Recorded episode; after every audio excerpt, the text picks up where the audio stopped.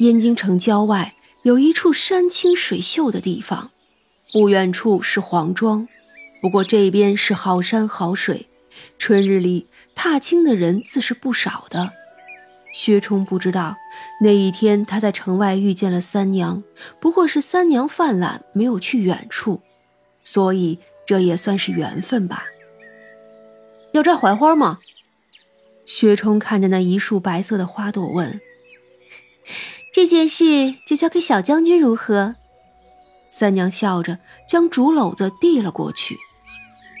薛冲伸手接了，嗯。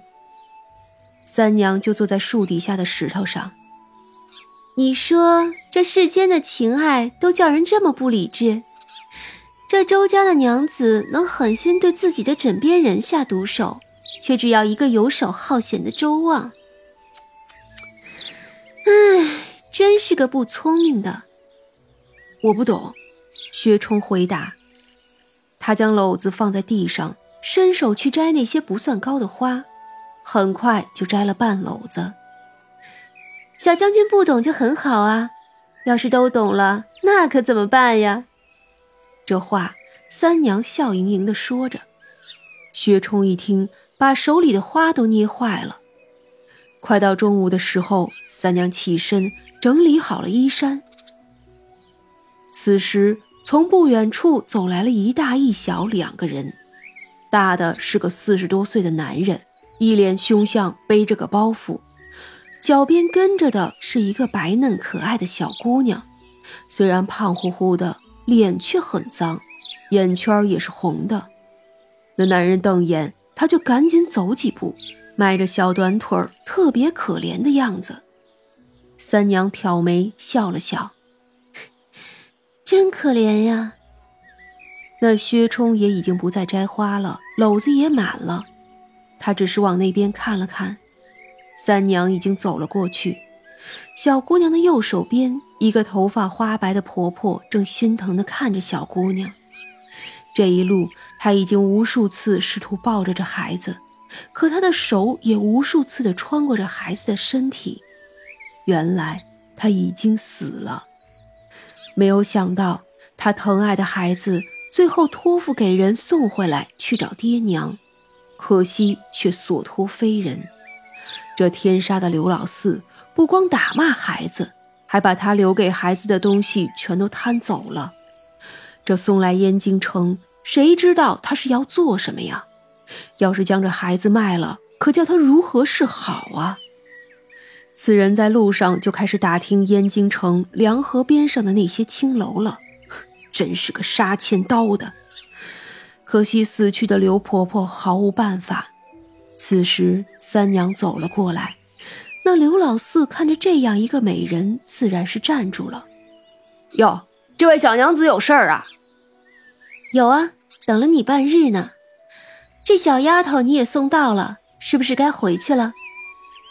刘老四蹙眉，心里还是紧张的。他可也是头一回做这种事。娘子什么意思啊？这是我闺女，哼，真是你闺女啊？那就去衙门里边分辨吧。刘婆婆活着的时候可给我送过信儿，这孩子从何而来，我是知道的。那就送她去衙门如何？刘老四一惊，哎哎哎，别别别啊！我这也是怕出事儿嘛。既然你们认识，那你你们就都带走吧。说着，他就丢下小姑娘，一溜烟的跑远了。临走前，他什么东西都没给。他虽然不能卖了这孩子，但是刘婆婆那留下的钱也不算少了，于他呢也是大赚了。三娘笑了笑，看着怯生生的孩子，又看向一边很担心的刘婆婆。城里无卫管，跟我来吧。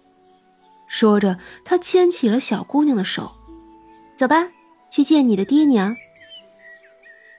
那刘婆婆看见三娘能看见她，就激动了起来。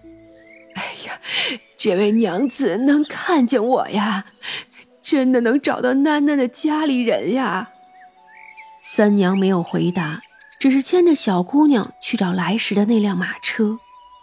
赶车的人看着多了个孩子，三娘说是捡的，他虽然很疑惑，但是也没有多问，于是一路无话，回到了无味馆。一进门，长生就奔了过来：“哎呦喂，哪里来的小娃娃呀？长得真是好看！”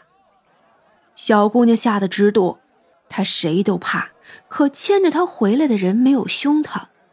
她虽然是被刘婆婆捡回去的，但是打小就没有受过苦。也就是这些日子被那刘老四打骂的不轻。去给刘员外送个信儿，就说我这里有个很有福缘的小丫头，看她想不想收养了。三娘说着，就牵着小丫头进了后院，去了她的房间。自然，他是没有带她去海天深处的，只不过是间寻常的房间罢了。她叹了口气，唉。给你沐浴吧，嗯。他不想自己动手，索性用手一点，从外头合欢树上就飞进来五片树叶。说是树叶，其实还是嫩芽。他又一摆手，那五片树叶就成了五个妙龄少女。给小姑娘洗干净。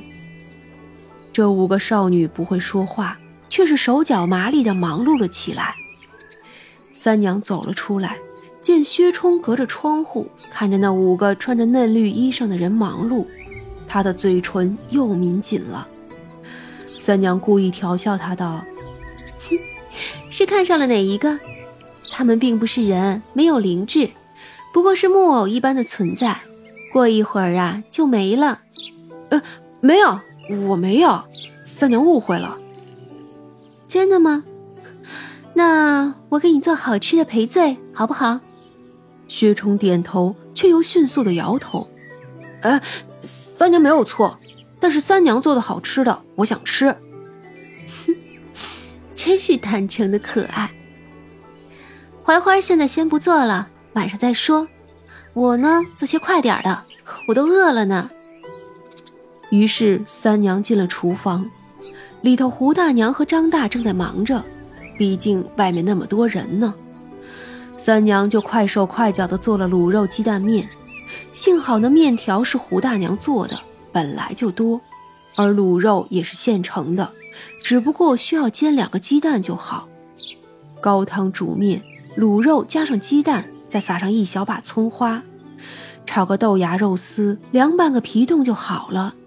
人呢也没有去大堂，就在后院里摆好。